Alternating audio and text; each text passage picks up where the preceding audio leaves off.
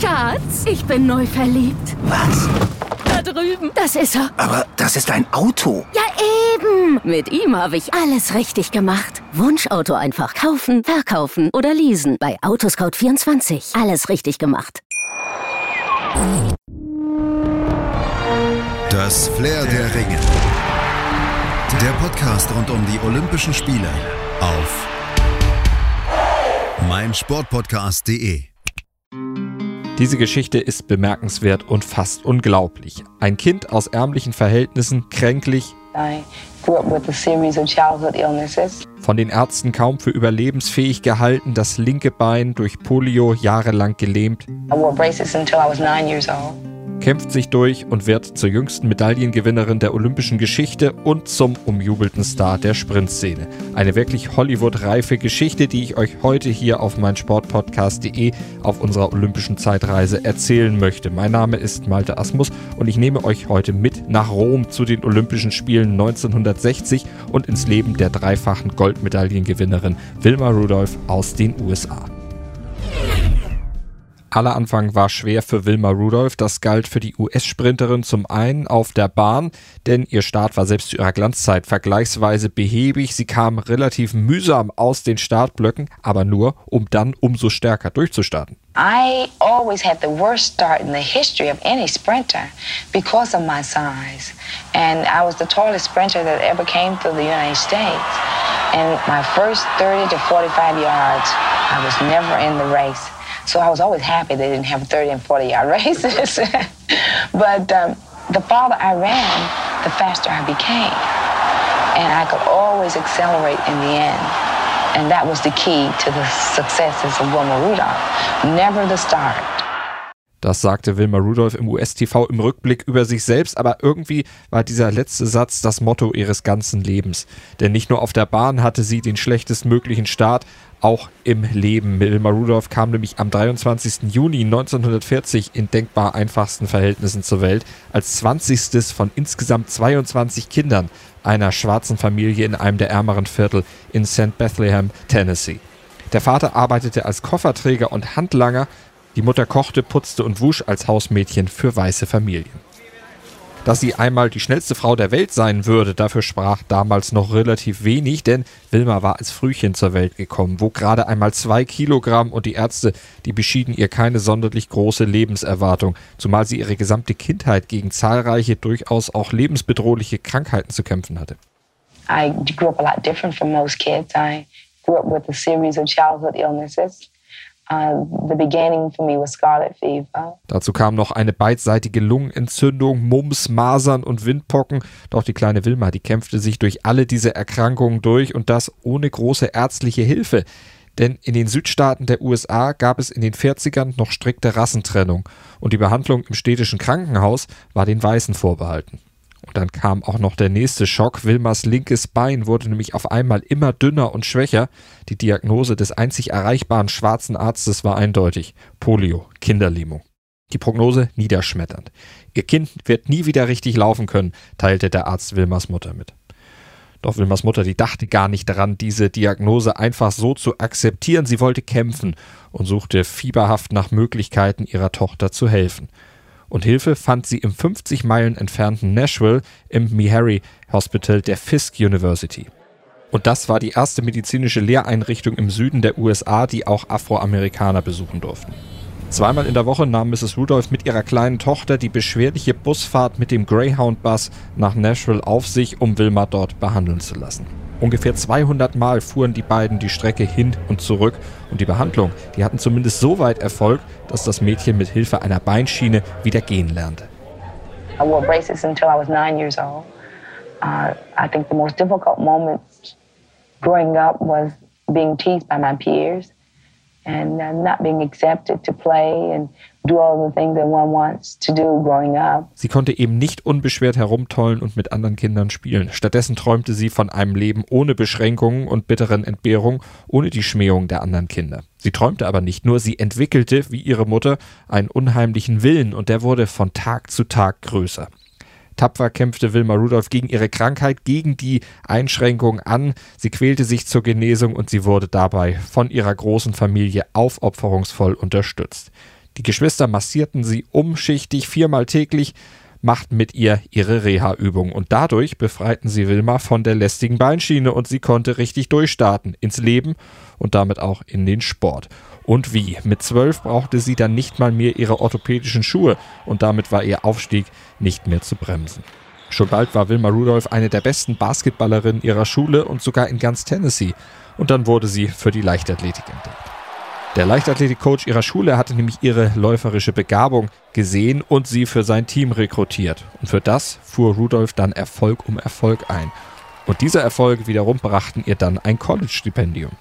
In the back of my mind, I always tried to work toward uh, education, uh, coming from this very large family, and I was the first child to have a chance to go to school. And uh, the grandest aspect was that I could trade off my athletic ability for the scholarship. And that was how I thought of it. 1956 qualifizierte sich Rudolph als 15-Jährige für das US-Team bei den Olympischen Spielen in Melbourne. Im Einzelrennen über 200 Meter kam zwar für sie das frühe aus, aber mit der 4x100 Meter Staffel, da holte sie Bronze als jüngste Medaillengewinnerin der olympischen Geschichte.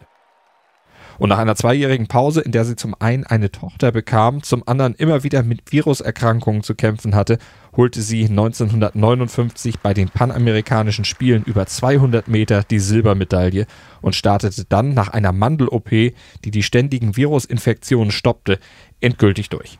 1960 blieb sie als erste Frau der Welt über 200 Meter unter 23 Sekunden, dominierte dann auch die 100 Meter Strecke und fuhr somit als Favoritin zu den Olympischen Spielen nach Rom. Begleitet übrigens von ihrem Heimtrainer und dessen pure Anwesenheit war dann wohl auch einer der Gründe für ihren Erfolg.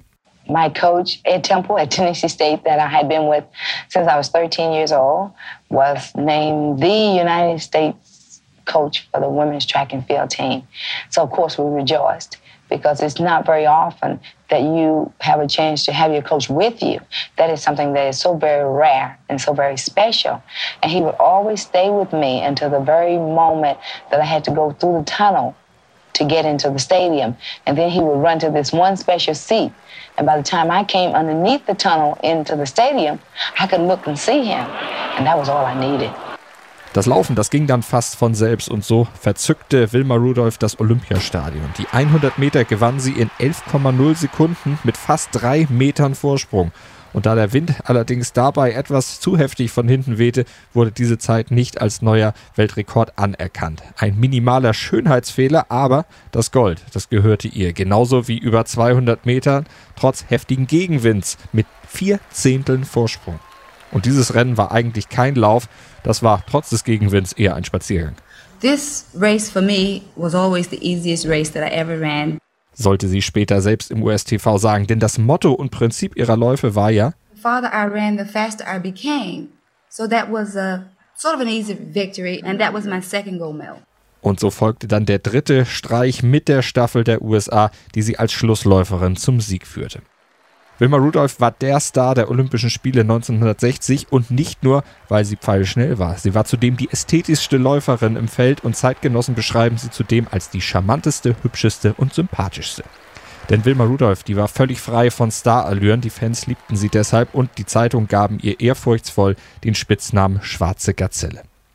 Drei Jahre lang blieb sie am Stück ungeschlagen, ehe sie sich relativ spontan entschied, ihre außergewöhnliche Karriere zu beenden. Während des Länderkampfes der USA gegen die Sowjetunion in Palo Alto merkte Wilma Rudolph nämlich plötzlich, irgendwas fehlt. I was running well, but the heart wasn't there anymore. I mean, what do you do when you win all of it? To keep yourself motivated, you have to be a little bit hungry to be there and stay there and to stay on top. Und dieser Hunger, der Wunsch, mehr zu erreichen, der ihr geholfen hatte, ihre Krankheiten zu bekämpfen, er war auf einmal nicht mehr da. Wie auch, sie hatte ja auch alles gewonnen. Mehr als dreifache Olympiasiegerin konnte sie nicht mehr werden, zumal sie sich ja nach Rom auch von den kraftraubenden 200 Metern zurückgezogen hatte, nur noch die 100 Meter und die Staffel lief. Und in dem Staffelrennen in Palo Alto gegen die Sowjets, da reifte dann eine Entscheidung. We were behind when we started off.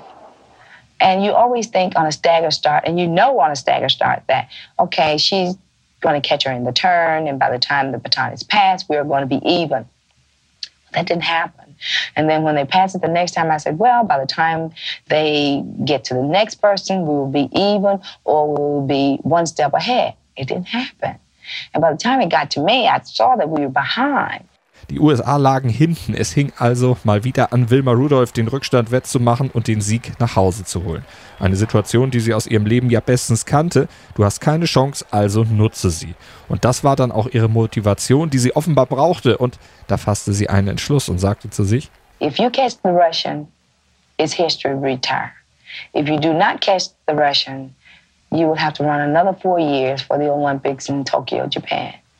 I caught the Russian. I retired. It became history. It was the fastest single race that I'd ever ran in the history of my career.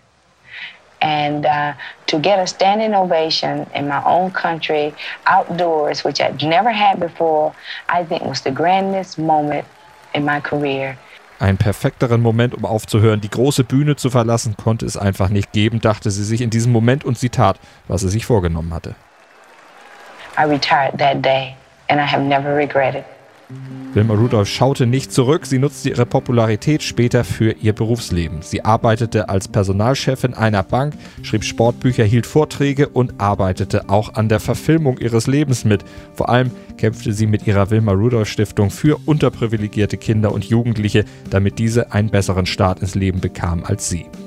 Den letzten Kampf ihres Lebens verlor sie allerdings. Sie starb 1994 mit nur 54 Jahren an den Folgen eines Gehirntumors.